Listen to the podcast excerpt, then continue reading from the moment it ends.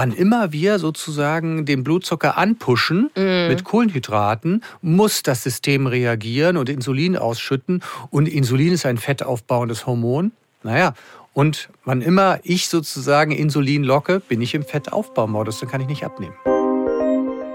Hi und herzlich willkommen zu unserer ersten Folge unseres neuen Podcasts. Mein Name ist Julia Demann. Ich bin Wissenschaftsjournalistin und beschäftige mich vor allem mit Gesundheitsthemen. Dazu gehört natürlich auch die Ernährung. Und die Ernährungsdocs, die kennt man als super erfolgreiches Fernsehformat. Und die Redaktion weiß aus euren Mails und Kommentaren, ihr wollt mehr wissen zum Thema gesunde Ernährung. Und deshalb gibt es jetzt diesen Podcast für euch in der ARD Audiothek. Hier steigen wir tiefer ein mit den Original NDR Ernährungsdocs, mit den Patientengeschichten und mit ganz vielen Tipps für alle, die gesund und lecker essen wollen. Und damit ihr direkt loslegen könnt, haben wir am Ende jeder Folge ein Rezept für euch. Heute was Leckeres, das nicht nur lange satt macht, sondern auch prima den Blutzucker regulieren kann. Die Ernährungsdocs, ein Podcast vom NDR. Bei mir war es einfach so, dass ich irgendwie so ein bisschen hilflos dann war. Man weiß das eigentlich alles. Und dann habe ich die Ernährungstalks gesehen und fand den Ansatz eigentlich klasse und habe gedacht, ja, das äh, ist der Weg, den du auch betreten könntest. Das hat Bernd Pache in einer Fernsehfolge der NDR Ernährungsdocs gesagt. Seine Geschichte fanden wir so spannend, dass wir sie in unserem neuen Ernährungsdocs Podcast nochmal genauer beleuchten wollen. Und das mache ich heute mit NDR Ernährungsdoc Dr. Matthias Riedel. Er ist Ernährungsmediziner, Diabetologe und seit 2014 Teil des Ernährungsdocs Teams bei der gleichnamigen Fernsehsendung im NDR. Also Matthias, du bist von Anfang an mit dabei, Mann der ersten Stunde. Und über die Sendung hast du auch Bernd Pache kennengelernt und ähm, den haben wir ja gerade gehört. Er fühlte sich total hilflos, als er zu dir in die Sendung gekommen ist. Was war da los? Was hatte Bernd Pache? Ja, äh, Bernd Pache hatte zu diesem Zeitpunkt schon acht Jahre Diabetes Typ 2 und hat schon vier Jahre lang Insulin gespritzt. Hei, hei. Und dieses Insulin wird dann zum Riesenproblem, wenn man dazu neigt, Gewicht zuzunehmen. Mhm. Und das war bei ihm auch so. Er ist immer dicker geworden und dicker. Und je mehr Gewicht man hat, äh, desto mehr Insulin braucht man. Und dann steckt man da in einem Teufelskreis. Und um da rauszukommen, da braucht man Hilfe. Also die allermeisten Menschen brauchen da Hilfe. Bevor wir da jetzt tiefer einsteigen, ähm, geht es erstmal um Porridge. Das steht hier jetzt auch äh, zwischen uns. Das sieht jetzt aber irgendwie nicht so aus wie das Porridge, was ich sonst so zum Frühstück esse. Genau, sieht witzig aus. Das ist ein herzhafter Haferbrei, mhm. Porridge eben mit Erbsen. Willst du das mal probieren? Ja, aber mach du bitte mit. ja. So, also man sieht tatsächlich hier diese schönen Erbsen. Mhm. Ungewöhnlich, Riech wenn man es zum Frühstück isst. Ja, riecht nach Erbse. Mhm. Mhm. Noch so halb warm. Mhm. Also wäre jetzt nicht irgendwie mein liebstes Frühstück. Aber es ist ähm, also ein bisschen langweilig halt, ne? Aber es schmeckt, es schmeckt vor allem erbsig. Irgendwie. Man kann es essen, ne? Ja, aber ja, kann man essen, auf jeden ja, Fall. Ja, also es ist jetzt nicht stark gewürzt, das könnte man noch machen, aber, hm, also. Ist auf jeden Fall, glaube ich, mit Gemüsebrühe aufgekocht. Mhm. Mhm. Also im herzhaften Style, ne? Genau. Und was hat das jetzt mit Bernd Pache zu tun? Also Bernd Pache habe ich äh, geraten, das drei Tage lang zu machen, und zwar im Sinne einer Haferkur. Und zwar als Therapie. Mhm. Äh, und zwar als eine sehr, sehr wirksame Therapie, die von der Wirkung her gleichkommt mit der Wirkung von Diabetesmedikamenten. Und wie das gewirkt hat bei Bernd Pache, drei Tage lang Porridge oder Haferbrei zu essen, das besprechen wir jetzt in unserer Ernährungsdocs-Akte. Die Ernährungsdocs-Akte. Bernd Pache war 53, als er zu den NDR Ernährungsdocs gekommen ist und Hilfe gesucht hat. Er wollte unbedingt abnehmen, um seinen Insulinbedarf zu senken. Genau, das war sein äh, großes Ziel. Er hatte da selbst schon was probiert, die Ernährung umzustellen. Mhm. Aber mm, das hat ihn meistens ratlos hinterlassen und völlig überfordert. Mhm. Und dann hat er sich für die Sendung beworben, weil er ja da gesehen hat, wie wir Menschen helfen und dass wir Menschen helfen können. Und ja, seine Tochter war damals äh, so gerade vier Jahre.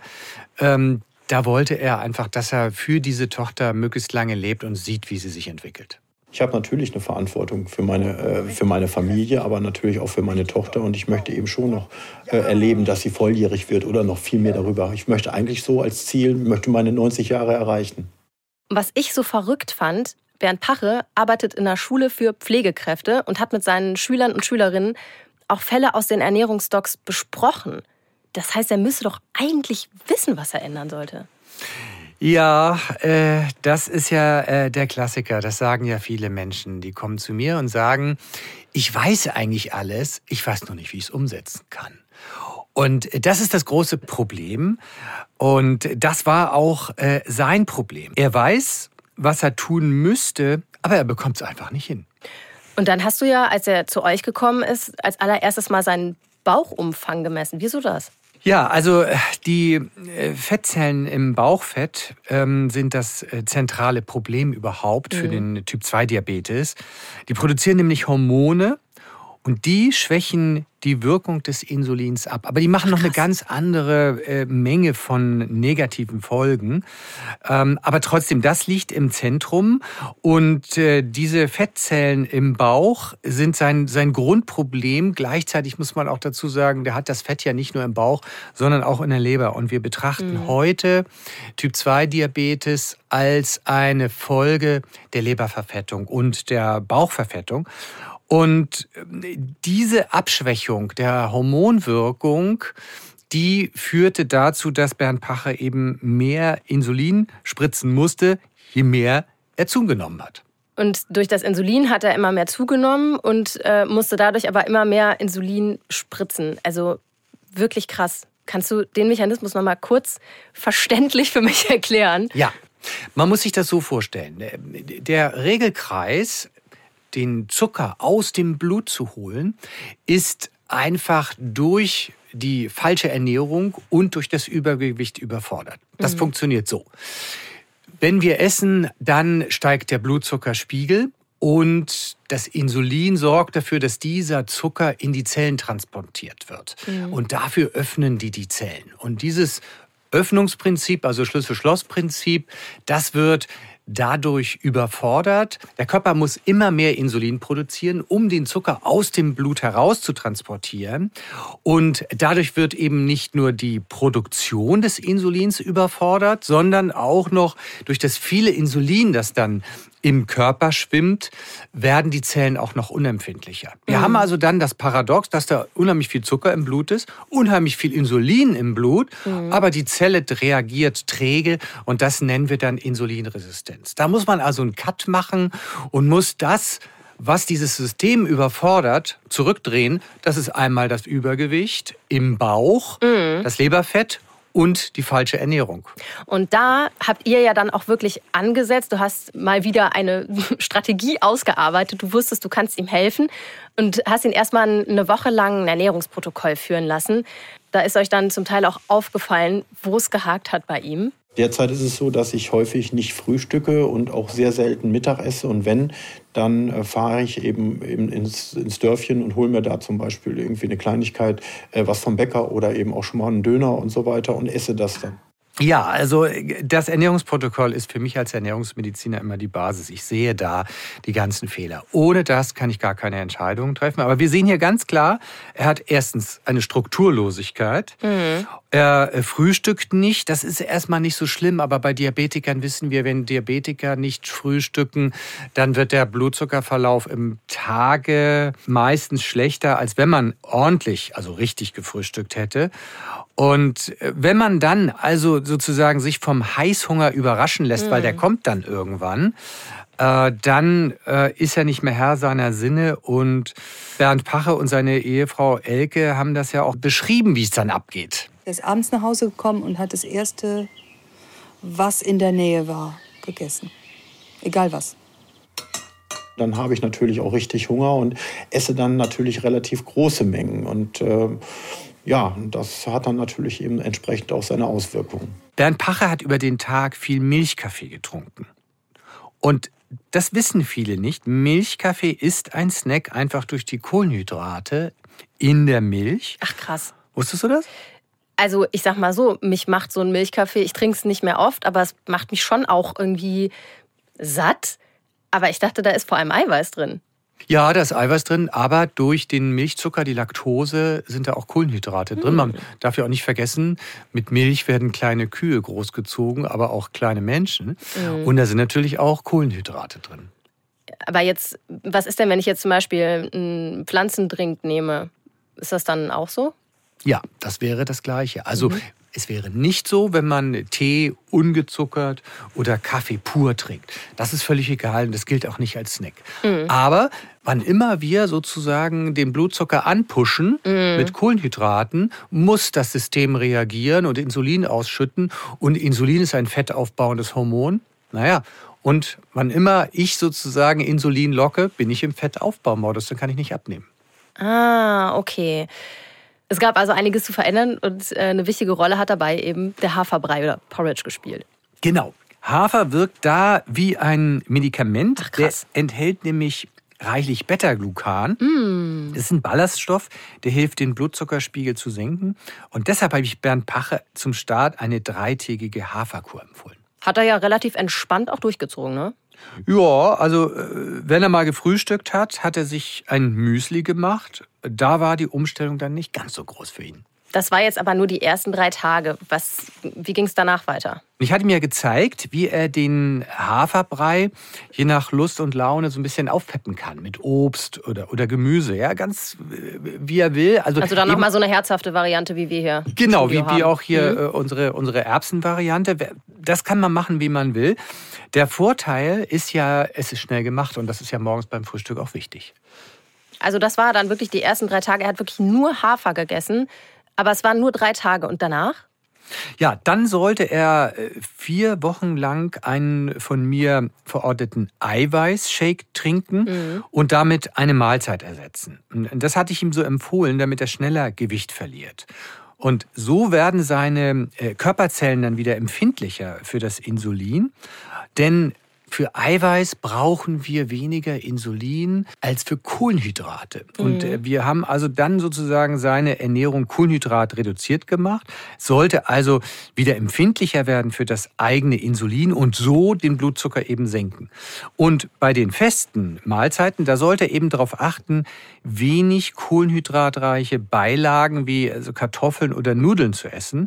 Denn je weniger Kohlenhydrate man isst, desto weniger Insulin ist nötig. Und dieses System wollten wir ja ein bisschen aushungern. Also er hat das ja brav gemacht, ne? war ein bisschen schon eine Herausforderung, aber er hatte ja den Druck, dass sein Fall, er kannte das ja, die Ernährungsdocs, dass sein Fall eben im äh, Fernsehen gezeigt wird und eben sehr viele ihm dabei zugucken. Genau.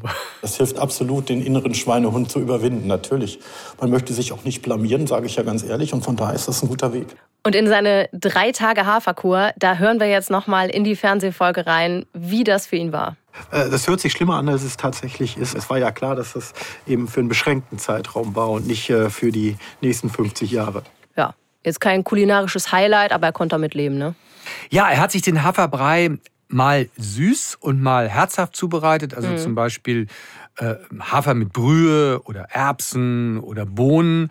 Und das ist dann quasi ein richtiges Risotto geworden. Und es hat bei ihm auch total angeschlagen, ne? Also es hat Ja. total funktioniert. Genau, er konnte, und das, das sehe ich eben immer wieder, die Insulinmenge deutlich reduzieren. Ich sehe vielfach, dass viele Patienten die Hälfte des Insulins weglassen können. Und das ist tatsächlich die Folge der Haferkur. Er hat seine Ernährung dann Schritt für Schritt umgestellt, weil natürlich, man kann ja nicht sein ganzes Leben lang von äh, Haferkuren leben. Das ist ganz klar. Hafer ist ein tolles Lebensmittel. Aber äh, er hat sich dann die Zeit genommen, nach der Arbeit zu kochen. Und was ich auch ganz toll fand, ist, dass er in seinem Garten ein paar Birnen gepflückt hat, frisch, und sich dann eine Linsensuppe mit Birnen gemacht hat. Und Klingt äh, interessant. ja, ne? Und, und das ist so, äh, also selbst in die Aktivität kommen, Ja, ja. weg von Fertigprodukten. Ja, und bei den Getränken ist er dann äh, auf Tee oder Kaffee umgestiegen, aber dann eben ohne Milch, damit das Snacking aufhört. Ja, ich trinke äh, Kaffee auch immer ohne Milch, finde ich irgendwie. Da schmeckt man auch den Kaffee ein bisschen, ne? Finde ich auch. Das gleiche gilt auch für Zucker. Viele trinken ja immer noch Kaffee oder Tee mit Zucker. Ja, dann schmeckt das süß.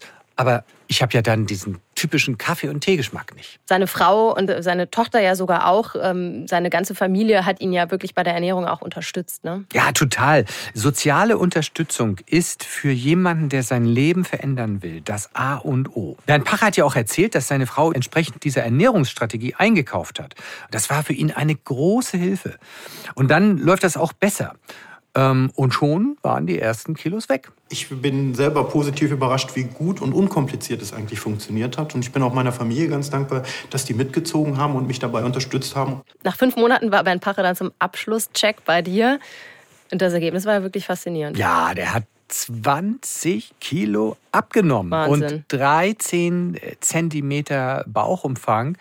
Also- das ist Wahnsinn. Also Ja. man muss das nochmal, also das kann man gar nicht, also das ist wirklich, äh, viele Menschen sagen, ja, mein Ziel ist es, im Vierteljahr 16 Kilo abzunehmen, aber das schafft ja niemand. Und Mhm. das ist auch nicht, nicht, nicht, nicht normal. Diese 20 Kilo sind wirklicher, äh, äh, das ist wirklich oberes Ende und äh, vor allen Dingen auch äh, diese 13 Zentimeter Bauchumfang. Ja, gerade diese, dieses Bauchfett, was ja so, so sch- schlimm ist, auch gerade für den Diabetes, Ja. das war dann weg, ne? Genau, das Super. ist ja se- seine Diabetesursache, die schrumpft und, und da soll das Fett weg. Ganz nebenbei, das muss man noch mal dazu sagen, hat er damit äh, sein Herz-Kreislauf-Risiko, also jeder Zentimeter Bauchumfang weniger zählt, hat er auch noch mal um äh, fast 80 Prozent reduziert. Ja, Wahnsinn. Und dann ist die Insulinempfindlichkeit auch besser geworden, ne? Ja, genau. Und das wollten wir ja erreichen. Also das heißt jetzt, das Insulin wird von den Zellen wieder besser wahrgenommen.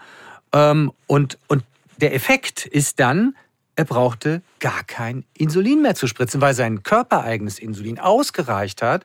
Und diese Insulinresistenz haben wir deutlich zurückgefahren. Und das ist eigentlich der, der, der, das Tolle an diesem Erfolg. Es war ja sein großes Ziel, ne? Komplett weg vom Insulin. Das Projekt hat sich für mich vollkommen gelohnt. Aus einer einfachen E-Mail ist ein großer Gewinn an Lebensqualität geworden. Und der Fall zeigt ganz klar, also dieser Spruch einmal Insulin, immer Insulin, der, der wurde früher häufig gesagt, als ich noch junger Arzt war, das gilt nicht mehr, das ist total überholt. Und die Leitlinien verlangen ja auch an erster Stelle die Ernährungstherapie.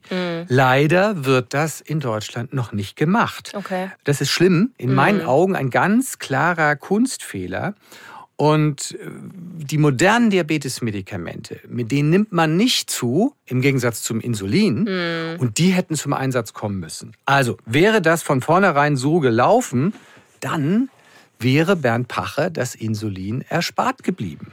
Und ähm, ich sag's noch mal so, hätte man ihm zu Beginn der Diabetesdiagnose eine richtige Ernährungstherapie angedeihen lassen, dann wäre sogar noch eine Heilung möglich gewesen. Das sind so ein bisschen verpasste Chancen, was mich immer als Ernährungsmediziner und Diabetologe dann so ein bisschen ärgert.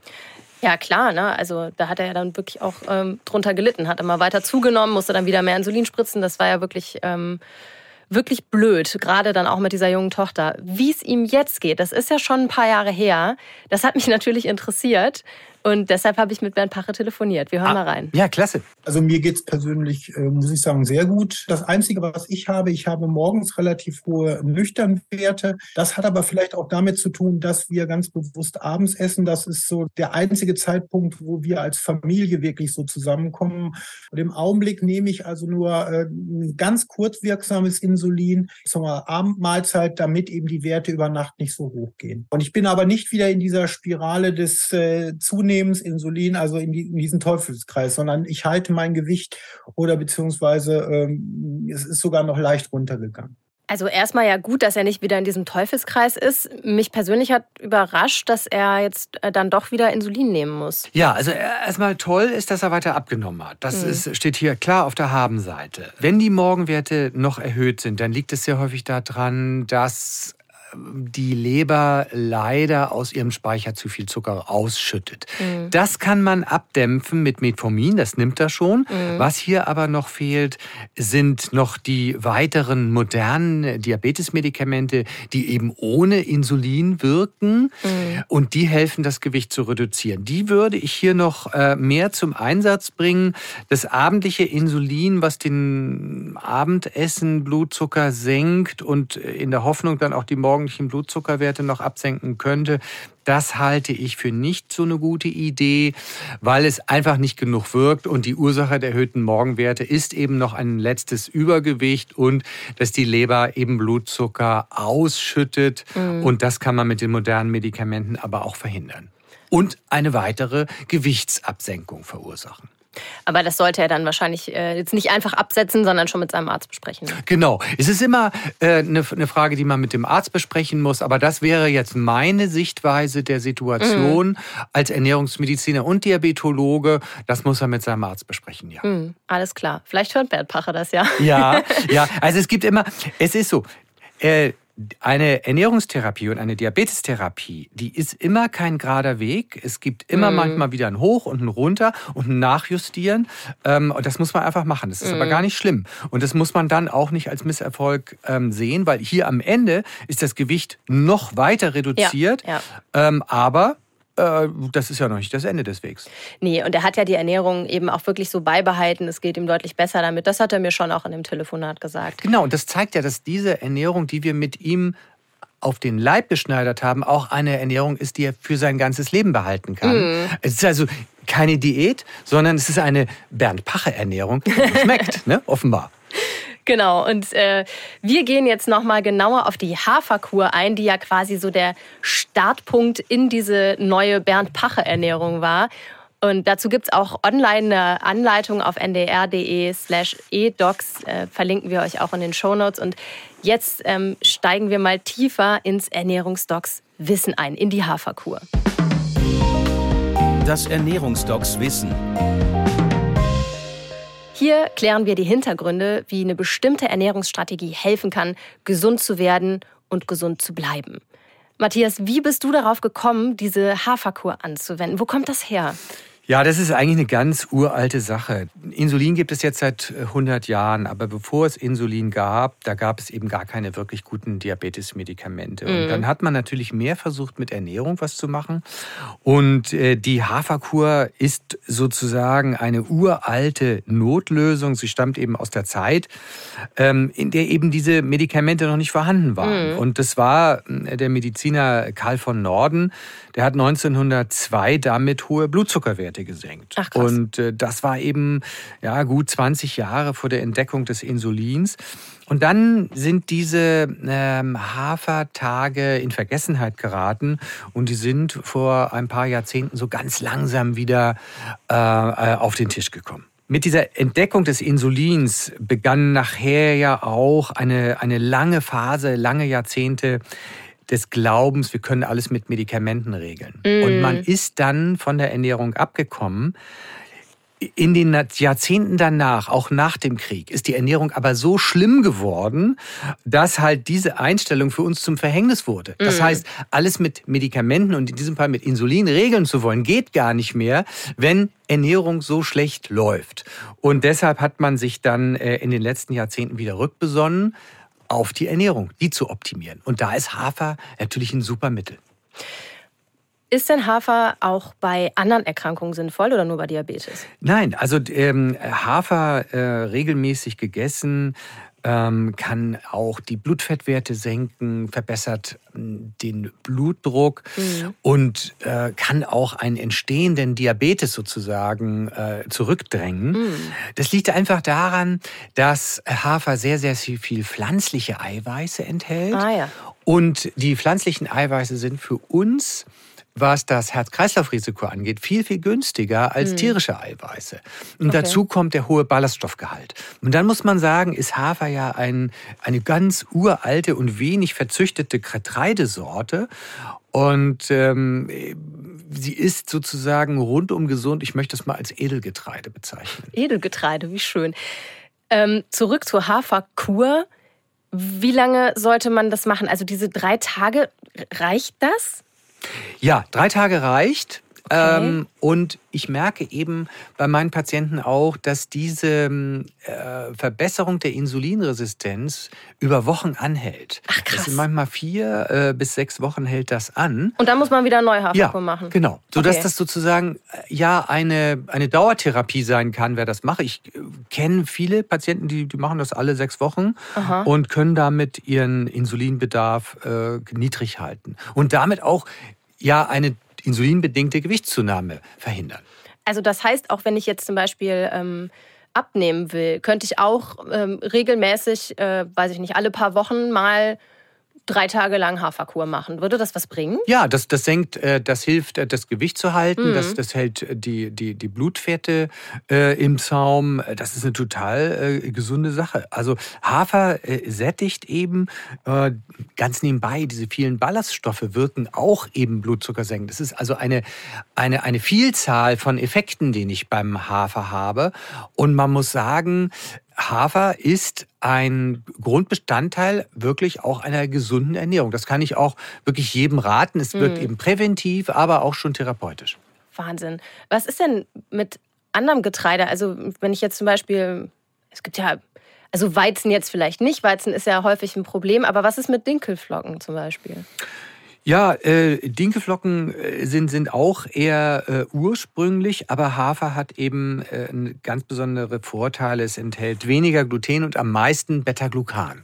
Da ist tatsächlich der Hafer schon führend. Was ist denn dieses Beta-Glucan und ähm, wofür ist das gut? Die Beta-Glucane sind äh, Ballaststoffe, die den Blutzuckeranstieg bremsen mhm. und damit kommt Ruhe in das System. Mhm. Dazu kommt aber auch noch, dass der glykämische Index, also die Fähigkeit, den Blutzucker zu steigern, bei Haferflocken relativ gering ist. Und das ist natürlich ein ideales Lebensmittel für unsere westliche Welt, in der alles oder das meiste, was so gegessen wird, eben sehr stark auf den Blutzucker wirkt.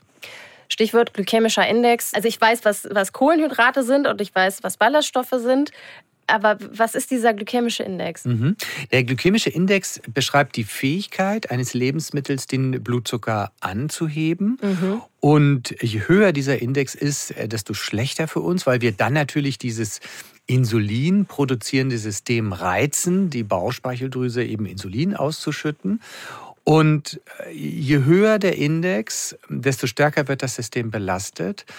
Wir haben bei naturbelassenen Lebensmitteln eher einen ganz, ganz geringen glykämischen Index, mhm. weil es einfach erstmal äh, verdaut werden muss und dann ist der Blutzuckeranstieg gering. Also mal als Beispiel, Nüsse, jetzt Mandeln beispielsweise, haben einen sehr geringen mhm. glykämischen Index. Das liegt zum Teil an den Ballaststoffen, es liegt auch an den Eiweißen, die da drin enthalten sind und es liegt auch an dem Fett. Während wir Zucker, ne, Süßigkeiten, Gebäck oder Limonade, mhm. das hat einen extrem hohen glykämischen Index, da schießt der Blutzucker hoch und äh, die Bauchspeicheldrüse muss sofort darauf reagieren. Und was dann eben passiert ist, dann saust der Blutzucker wieder runter und nach diesem anfänglichen Glücksgefühl, dass man jetzt irgendwie Zucker im Blut hat, sinkt er wieder runter. Wir sind in der Unterzuckerung und dieses Auf und Ab, das wollen wir vermeiden, mhm. weil das A uns nicht gut tut, es ist entzündungsfördernd und es tut auch unserer Stimmung nicht gut. Und mhm. deshalb sind Lebensmittel mit einem niedrigen glykämischen Index für uns einfach gesünder. Okay, das habe ich jetzt wirklich, glaube ich, mal abschließend verstanden. Ich versuche das auch mal abzuspeichern. ähm, aber jetzt nochmal zurück zur Haferkur. Gibt es denn irgendwas, was ich bei der Haferkur ähm, beachten muss? Also weiß ich nicht, wenn ich zum Beispiel Medikamente nehme, hat das, hat das Wechselwirkung? Also oder ja, also bei den Diabetesmedikamenten unbedingt mit dem Diabetologen sprechen. Ich rate bei der Haferkur alle Diabetesmedikamente, die Unterzuckerungen verursachen können, wie das Insulin, mhm. in der Dosis zu halbieren. Alle okay. anderen kann man so belassen. Also belassen kann man Metformin und die modernen nicht unterzuckerungsverursachenden Medikamente. Aber mhm. Insulin und so diese uralten Medikamente wie Glibenclamid, die muss man halbieren, sonst kann es gefährlich werden und schwere Unterzuckerung verursachen. Ähm, das sind ja jetzt die Diabetes-Medikamente. Ist bei anderen Medikamenten für andere Erkrankungen oder sowas, weiß ich nicht, zum Beispiel Blutdrucksenker oder so, ist jetzt nur das, was mir gerade in den Kopf gekommen ist. Aber müsste man bei sowas auch aufpassen? Oder? Nein, das Wesentliche sind die ähm, Diabetes-Medikamente, mm. ja. Okay bei der Haferkur muss man ja auch irgendwie ein bisschen erfinderisch werden. Ne? Also wie gesagt, ich kenne es irgendwie morgens so Müsli und so, weil man ja jetzt nicht irgendwie dreimal am Tag immer drei Tage lang immer das Gleiche essen will. Wie bereite ich denn so Hafergerichte zu? Einmal muss man sagen, Engländer essen Porridge zum Frühstück. Das mhm. heißt also, es ist jetzt kein Teufelswerk und äh, man kann sich dran gewöhnen. Jetzt muss man mal gucken, bin ich eher der herzhafte Typ äh, oder bin ich eher der süße Typ? Wenn ich so ein bisschen der süße Typ bin, dann mache ich mir äh, den äh, Hafer mit Zimt beispielsweise. Das ist total lecker. Mhm. Äh, oder ähm, peppt sich das auf äh, mit, mit anderen Gewürzen. Wenn man es herzhaft haben will, dann kann man da eben auch Lauch machen, Gemüse, mhm. Zwiebeln. Mhm ähm, kein Mais, weil der hat dann auch wieder zu viel Kohlenhydrate. Hm. Ähm, und da findet jeder, glaube ich, so seine Geschmacksrichtung. Äh, und ich erlebe das immer wieder, dass die äh, Menschen dann sagen, oh, erst war es für mich eine Zumutung und jetzt esse ich es gerne. Ich liebe selber auch Hafer. Ich esse gern Hafer. Ich mag diesen, diesen ganz typischen nussigen Geschmack. Mm. Und es vergeht eigentlich kaum ein Tag, an dem ich nicht auch Hafer esse. Ja, also zum Frühstück esse ich das auch total gerne. Dann eben süß, wobei man bei süß ja sagen muss, du hast es eben schon gesagt, das, das geht schon, das kann mhm. man machen. Mhm. Aber Zucker soll ich ja eigentlich nicht essen. Nein, auf keinen Fall, denn damit würde man ja die Haferkür ad absurdum führen. Mhm. Denn wir wollen ja den Blutzucker runterkriegen, wir wollen das System beruhigen und Zucker darf da überhaupt nicht rein. Aber das ist ja unser Problem auch. Viele Menschen haben einfach ein Problem, zuckerarm zu essen. Deshalb, man muss sich natürlich darüber Gedanken machen, wie komme ich von dieser Süßlust runter mhm. und wie kann ich mir leckere Gerichte machen ohne Zucker. Wie würde ich das denn süß kriegen ohne Zucker? ja, also ganz interessant ist ja der Versuch, wenn ich Hafer kaue und äh, es wirklich ausreichend lange kaue, dann beginnt ja schon die Verdauung mhm. im Mund und ich merke, dass dann im Mund eine gewisse Süße entsteht. Mhm. Wenn ich das so runterschlinge, merke ich das gar nicht, weil mhm. nämlich die äh, Enzyme, die den Hafer verdauen sollen, im Mund eben schon wirken und die setzen dann Zucker frei. Mhm. Das gleiche hat man auch, wenn man Vollkornbrot isst und zwar ganz langsam zerkaut, es genießt, es entsteht dann eine gewisse Süße und wir sollen ja auch achtsam essen. Und langsames Essen fördert eben auch die Sättigung und das ist eben total wichtig, langsam genussvoll zu essen und das Zeug nicht einfach runterzuschlingen, weil zum Sättigen brauchen wir 20 Minuten. Aber Obst ist jetzt schon okay, oder? Mhm. Obst geht, am besten zuckerarmes Obst, also Beeren beispielsweise jeder mhm. Art. Und die kann man zerkleinern, sodass man da insgesamt den Geschmack ein bisschen mhm. verteilt. Wir wollen ja Geschmack reinkriegen. Geschmack ist in unserer Gesellschaft häufig immer Zucker, ja, aber davon müssen wir wegkommen. Geschmack kann eben tatsächlich auch eine Frucht sein. Mhm. Äh, und darauf müssen wir uns mehr besinnen. Also süß kennen ja vielleicht auch viele. Ich esse meinen Porridge morgens auch immer so mit ein bisschen Obst irgendwie dabei. Jetzt stellen wir euch aber mal eine herzhafte Hafermahlzeit vor.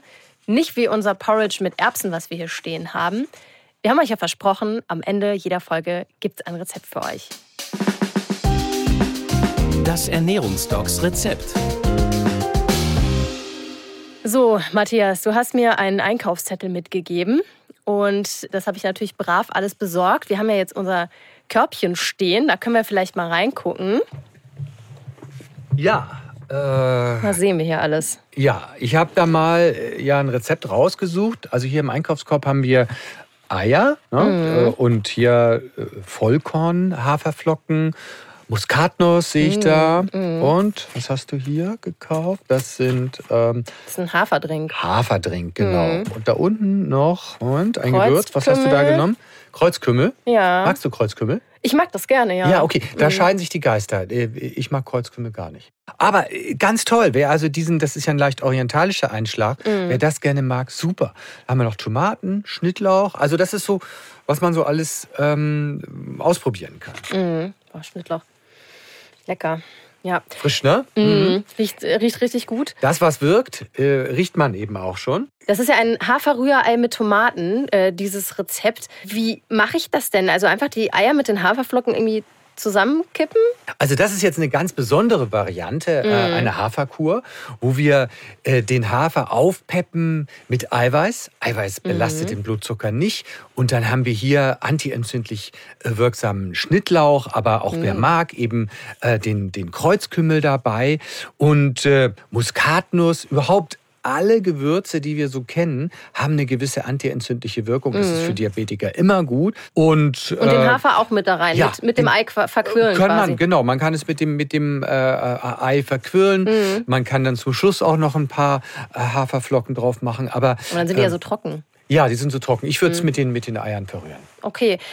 Was mich ja immer noch so ein bisschen irritiert, ich mag Eier total gerne, aber ich habe auch schon mal gehört, dass das mit dem Cholesterin überhaupt gar nicht stimmt. Also das heißt hier wirklich Haferflocken und Eier, das ist äh, ein super gesundes Gericht. Also, ja, also Ernährungsmedizin ist ja tatsächlich die sich am raschesten wandelnde äh, Fachrichtung. Mhm. Und äh, das mit den Eiern und äh, dem Cholesterin ist vom Tisch. Im Gegenteil, Eier liefern Vitamine, Spurenelemente, wertvolles Eiweiß. Eiweiß macht eben auch satt. Das ist wichtig für so ein Frühstück, weil damit man das Vormittagssnacking eben einfach mal sein lässt. Äh, deshalb ist es tatsächlich ein ganz ideales Frühstück. Und wer das Geld dazu hat, auch noch Bio-Eier zu kaufen, äh, da sind dann sogar noch mehr Omega-3-Fettsäuren drin. Also das ist ein gesundes Lebensmittel, was äh, einfach sehr, sehr hochwertig ist. Und es ist zu Unrecht schlecht gemacht worden. Also ich kann mir tatsächlich vorstellen, das mal so zu machen, weil ich glaube, nur von Omelette werde ich nicht so gut satt, aber mit den Haferflocken drin, vielleicht ist das dann auch so ein bisschen knackiger irgendwie. Also ich kann mir das tatsächlich sehr gut vorstellen. Ja. Wie ist mit dir? Ja, ich bin äh, tatsächlich äh, kein Omelette-Typ. Ich bin eher, wenn dann mal äh, Spiegelei oder ein gekochtes Ei. Wenn ich jetzt aber Diabetes hätte, äh, ich würde es machen, weil viele verschiedene Ideen, Haferflocken in mein Leben zu bringen, finde ich total toll. Und ähm, man darf auch nichts vergessen. Äh, wir können uns an alle möglichen Gerichte gewöhnen. Das ist so ein Gewöhnungseffekt. Wir können unser Repertoire erweitern. Und deshalb kann ich nur allen Menschen raten, die auch sagen, nee, habe ich noch nicht gegessen, kenne ich nicht. Ja, in Schleswig-Holstein sagt man, was der Bauer nicht kennt, das frisst er nicht. Ja, äh, alter Spruch. Aber der Bauer kann das lernen, äh, um jetzt bei diesem Beispiel zu bleiben. Nicht nur der Bauer kann das lernen, wir alle können das lernen. Und man muss äh, Neues ungefähr 10, 20 Mal gegessen haben. Und ich habe nicht selten erlebt, dass unsere Ernährungsdocs-Patienten dann beim ersten Mal gesagt haben, oh, der Brei, den soll ich jetzt morgens essen. Und dann am Ende, zum Ende der Sendung, haben sie gesagt, oh, ich freue mich auf mein Frühstücksbrei.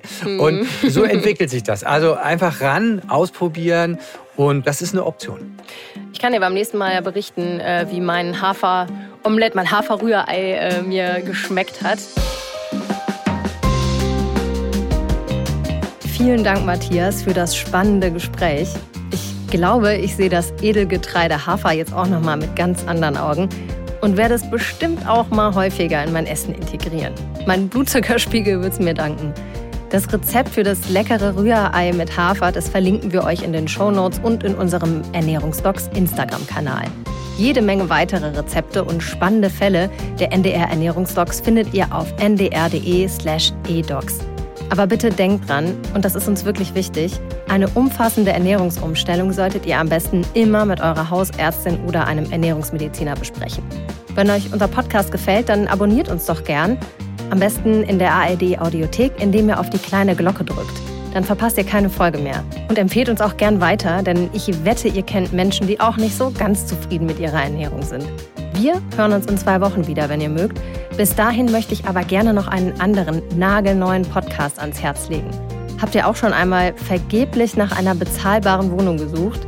Dann habe ich einen Tipp für euch. Denn zusammen mit dem Podcast Radio Detektor FM hat Radio 1 vom RBB gerade den Storytelling-Podcast Teurer Wohnen gestartet. Darin geht es in sieben Episoden ausführlich um den verworrenen Immobilien- und Wohnungsmarkt. Die monatelange Recherche führt von Berlin-Charlottenburg über Schönefeld bis nach Zypern und zurück. Zu hören bei Detektor FM und in der ARD Audiothek. Und jetzt macht's gut, bleibt gesund und lasst es euch schmecken.